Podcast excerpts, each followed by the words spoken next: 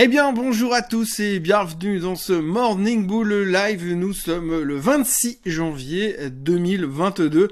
On approche de la fin du mois, alors c'est assez rigolo parce que euh, en général, à la fin du mois de janvier, dans les marchés boursiers, on parle toujours du bilan du mois, puisque vous savez qu'on dit toujours euh, comme va le mois de janvier, ira le reste de l'année. Alors là, on a déjà de, quoi être super inquiet parce que si effectivement le reste de l'année c'est comme le mois de janvier, eh bien ça va être très très sport en 2022. Euh, on parle aussi du Super Bowl, hein, donc de la finale euh, du foot américain aux États-Unis, qui est toujours un indicateur pour savoir si l'année sera bonne ou si l'année sera mauvaise. Euh, pour l'instant, on n'est pas encore là, mais on en parle déjà souvent à la fin du mois de janvier. Mais là, par contre, c'est un tout petit peu différent parce qu'on est vraiment en train de se prendre la tête uniquement sur la Fed, les résultats, l'inflation, blablabla. Enfin, vous connaissez l'histoire, ça fait euh, des semaines que je parle plus que de ça, alors ça devient un tout petit peu lassant, mais c'est vrai qu'aujourd'hui, ce marché est toujours un peu dans ce no man's land, on a de la peine à trouver nos marques, euh, on s'est pris une claque, on est toujours très très bas, et encore une fois, hier, on s'est refait le même voyage, hein. vous savez le truc, les Européens rebondissent parce que les États-Unis, ça a l'air d'aller, et puis finalement, dès que les Européens sont partis, bam, ils nous descendent le marché aux États-Unis, donc hier soir, on a nouveau fini au fond, au fond du bac aux États-Unis, on n'a pas effacé le rebond de la veille, ça c'est le bon signe. On n'est pas allé chercher les plus bas euh, qu'on avait sur le Nasdaq euh, le jour où on a fait le reversal, il y a deux jours en arrière. Mais quand même, on voit que c'est très très très tendu, on est très stressé par rapport aux chiffres et puis surtout à ce qui va se dire et ce qui va se passer ce soir lors du discours de Monsieur Powell qui a le pouvoir de changer le monde. Ou pas.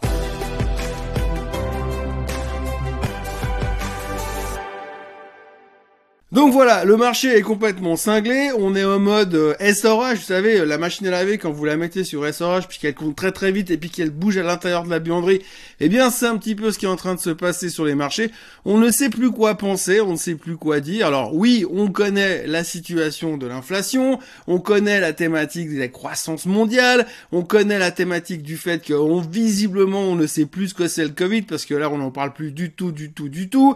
Bref, on a un peu toute cette thématique qui nous pèse dessus. On sait que la Fed va devoir monter les taux. On sait pas quand, comment, de quelle intensité. C'est ce qui nous intéresse surtout aujourd'hui. On a besoin de savoir.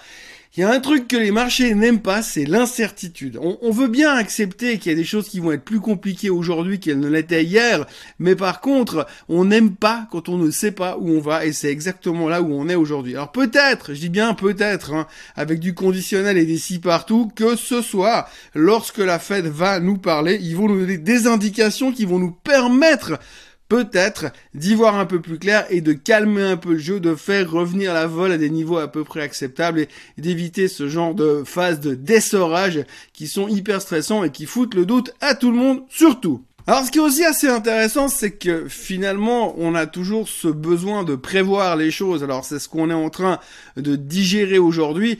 On sait que la Fed va parler ce soir. On sait qu'il devrait annoncer une hausse des taux pour le prochain meeting du mois de mars pour autant qu'il ne le fasse pas ce soir. On sait que ce sera peut-être 0,5 ou 0,25, mais on ne sait pas si Powell va nous en parler en détail ce soir. Bref, on ne sait pas grand-chose, et dans le doute, on se pose plein de questions. Alors ce qui est assez rigolo, c'est que du coup, vous avez tous les gourous qui sont de ressort de sortie de nouveau, hein, parce que maintenant qu'on a perdu 10, 12, 14% sur les indices aux États-Unis, eh bien, on a les experts qui viennent nous dire oui, mais attendez, c'est pas terminé.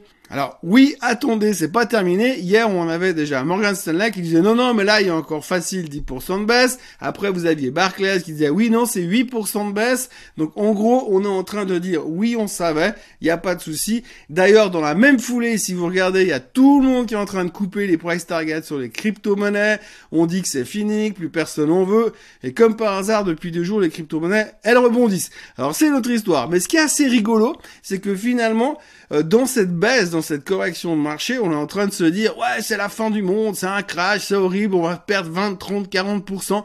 Puis en fait, si on regarde bien, historiquement parlant, chaque fois qu'on casse cette moyenne mobile des 200 jours sur les indices principaux aux États-Unis, eh bien après, on rebondit, on se reconstruit derrière.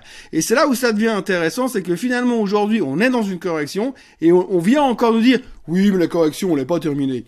Et ce qui est drôle, c'est que chaque fois qu'on a eu des vraiment des grosses claques, des gros crashs, euh, comme en 2008 ou comme en, en 2000 euh, en 2000 tout court, eh bien vous aviez à ce moment-là les gars qui venaient vous dire ouais ben non faut racheter parce que ça va rebondir, c'est trop bon marché. Et là aujourd'hui, on baisse, on baisse et on nous dit non non mais ça va plus bas. Et donc moi qui suis un petit peu contrariant par moment, j'ai un peu l'impression qu'à un moment donné, on va se faire euh, coincer les doigts dans la porte et puis il pourrait y avoir un, changement de tendance. Aujourd'hui, le maître mot, c'est euh, perspective. Finalement, on n'a plus besoin de savoir si l'économie va bien, on n'a plus besoin de savoir si on est rentré, sorti au milieu d'une crise ou pas. On a besoin de perspective. On a besoin qu'on nous accompagne. Et on est un peu dans cette phase de marché où les gens ont besoin qu'on les prenne par la main et puis qu'on leur dise viens avec moi, je vais. Voilà, on a besoin qu'on nous explique, qu'on nous dise, qu'on nous prévienne, qu'on nous dise que quelqu'un sait. Parce que finalement aujourd'hui, l'investisseur il est un petit peu la paumé à voir les marchés qui vont dans tous les sens, mais plus personne sait rien du tout. Et plus personne ne sait ce qu'il faut penser. On a une opinion, on sait. Mais bon, si je vous dis, ouais, cet après-midi, Monsieur Powell va vous annoncer qu'il va monter les taux de 0,5% d'ici la fin du mois d'avril. Qu'est-ce que ça vous change réellement à votre vie de tous les jours? Qu'est-ce que vous allez en tirer comme conclusion sur vos investissements? Eh bien, c'est ça qu'on a besoin de nous dire ce qu'il faut penser. Et d'ailleurs, c'est assez symptomatique parce que quand on regarde la publication des chiffres trimestriels qui sont en plein boom en ce moment, c'est exactement ce qui drive la réaction. C'est pas ce que les sociétés font, c'est pas la performance des boîtes, c'est pas combien ils ont gagné les trois derniers mois. Ce qui intéresse les gens, c'est de savoir, oui, mais alors, Qu'est-ce qu'on fait maintenant? Quand on regarde les chiffres du trimestre, eh bien, si je regarde les chiffres d'hier, alors dans la journée, on a eu euh, GE, on a eu Johnson Johnson, on a eu Lockheed Martin, on a eu American Express, et quand vous regardez un petit peu ça, en gros, eh bien, GE, c'était pas bon, les chiffres étaient pas terribles, et puis surtout, ils avaient des perspectives très prudentes sur les ventes à venir. À venir mauvais, moins 6%. Johnson Johnson avait des bons chiffres et puis ils étaient plutôt en positif par rapport à ce qu'ils allaient vendre comme vaccin en 2022. On sait pas si c'est vrai, on sait pas si on a vraiment encore besoin de vaccins ces prochains temps, mais on s'en fout, c'est positif. Le titre montait derrière. American Express, ils ont cartonné sur les chiffres parce que qu'est-ce qui s'est passé? Ils ont vendu beaucoup, beaucoup, beaucoup, beaucoup de gens ont consommé sur crédit, sur carte de crédit, donc ils gagnent beaucoup d'argent. Et puis surtout, ils sont très positifs parce que la sortie de crise Covid va leur faire gagner encore plus d'argent parce que que l'économie va boomer puisque les gens vont consommer. Donc perspective positive. American Express explosé à la hausse. Lockheed Martin, chiffre correct, parfaitement dans les attentes, mais très positif pour l'avenir au niveau des ventes. Surtout avec ce qui se passe en Ukraine. Résultat, Lockheed Martin montait perspective positive. Et ça s'arrête pas là. Ça s'arrête pas là parce que hier soir, c'était encore pire. Alors, je parlais de machine à laver, mais je pourrais aussi parler de Muppet Show parce qu'on a eu deux sociétés surtout qui ont publié hier soir. C'était Microsoft et Texas Instruments. Alors, Microsoft a publié des chiffres qui étaient exceptionnel. Les chiffres d'affaires complètement délirants, les chiffres sont astronomiques. On n'arrive même plus à se rendre compte du pognon qu'ils gagnent tous les trimestres, c'est juste monstrueux. Euh, bref, ils font un carton dans toutes les divisions, ils ont pulvérisé les attentes du marché, c'était vraiment parfait. Après la clôture, ils annoncent des chiffres donc vraiment canons en termes d'impression. Il y a ils ont battu de 1 milliard les attentes des analystes. Le titre, il perdait 6%. Pourquoi? Parce que le management n'avait pas vraiment donné de guidance. Et puis résultat, quelques heures plus tard, ils ont quand même fait une conf call pour dire que ah, les perspectives du cloud, comme ça, bam, le titre a pris 6%, et ce matin, il se traite en légère hausse. Mais donc, ils ont fait des résultats canons, qui n'ont pas du tout été appréciés par le marché, mais par contre, quand le CEO, quand le management vient vous dire, ouais, mais l'avenir, tranquille les gars, ça va être facile, eh bien du coup le titre repart à la hausse. Donc encore une fois, perspective. Et puis alors, je vous dis pas Texas Instruments. Texas Instruments, ça fait trois jours qu'on nous dit ouais les semi-conducteurs c'est horrible, on est sur une zone qui est hyper délicate, ils sont bientôt en bear market, plus personne en veut, blablabla, bla, bla, c'est l'horreur. Texas Instruments, avant la publication des chiffres, tout le monde s'attendait à des résultats vraiment pas terribles. Résultats, eh ben, ils sont canons, les chiffres sont superbes et ils sont très très positifs pour l'avenir. Résultat, le titre prenait 4% after close. Encore une fois, vous voyez, perspective. Il suffit que le management de la société vienne nous caresser dans le sens du poil et du coup, tout va mieux dans le meilleur des mondes. Donc vous voyez, globalement, ce qu'il faut voir, c'est qu'aujourd'hui, on se pose beaucoup de questions, à savoir où est-ce qu'on va s'arrêter de baisser, quelles sont les perspectives sur les indices. Pourquoi? Parce qu'on a une vision qui est pour les, allez, 14 prochaines heures. Mais si on se concentre et puis on va regarder un petit peu plus loin, si on construit en voyant un peu plus loin que juste là devant notre nez, eh bien, on va pouvoir se dire peut-être qu'il y a des opportunités d'achat. Oui, le Nasdaq, il, est en phase de correction, mais on sait que ça dure jamais longtemps. Si on commence à construire un petit peu, sans dire je fais du all-in maintenant parce que je veux acheter au plus bas pour revendre au plus haut, ce qu'on n'arrive jamais à faire de toute façon, eh bien, il faut commencer à construire, à se poser des questions, à voir un peu plus loin, puis arrêter d'avoir une vision à 5 minutes, puis d'être toujours avec les écouteurs à écouter le bruit du marché qui est épuisant à entendre. Surtout qu'on ne sait pas quoi penser aujourd'hui.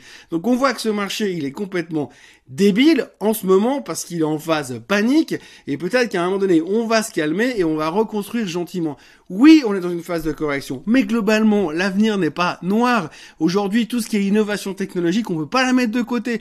Ça va revenir à un moment donné. On n'a pas le choix, on va pas revenir en arrière. Donc, globalement, peut-être qu'aujourd'hui, il faut juste faire un petit pas en arrière et puis être un petit peu plus calme, éviter un petit peu le bruit, puis éviter de regarder la tête dans le guidon. Oui, alors ce soir, on aura encore la On aura encore les publications des chiffres trimestriels de boîtes comme Boeing cet après-midi, on aura aussi, euh, entre autres, on aura Intel, on aura aussi euh, Xilinx ce soir, et puis surtout, on aura Tesla aussi after close ce soir, qui peut nous donner encore des mouvements évidemment extrêmement violents, mais in fine, la construction sur le long terme continue à se faire et peut-être qu'on devrait juste avoir un regard momentanément plus d'investisseurs que de traders ultra court terme. Ceux qui adorent faire ça, soit, mais il faut être conscient de qu'aujourd'hui on est dans un marché qui est en phase, eh bien, euh, machine à laver en cycle essorage. La petite anecdote du jour, c'est monsieur Elon Musk qui a fait un tweet, tenez-vous bien, un tweet pour dire que si McDonald's acceptait les Dogecoin pour payer les hamburgers au restaurant, il viendrait manger un Happy Meal McDonald's à la télévision. Le Dogecoin a pris 8%.